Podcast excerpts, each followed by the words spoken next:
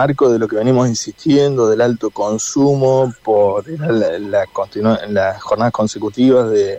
mucho calor, de altas registros de temperaturas mínimas y máximas,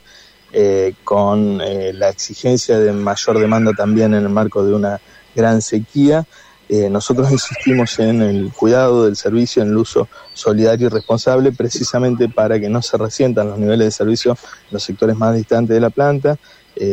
Eh, puntualmente en el episodio que se está registrando sobre eh, el sector oeste de la ciudad, en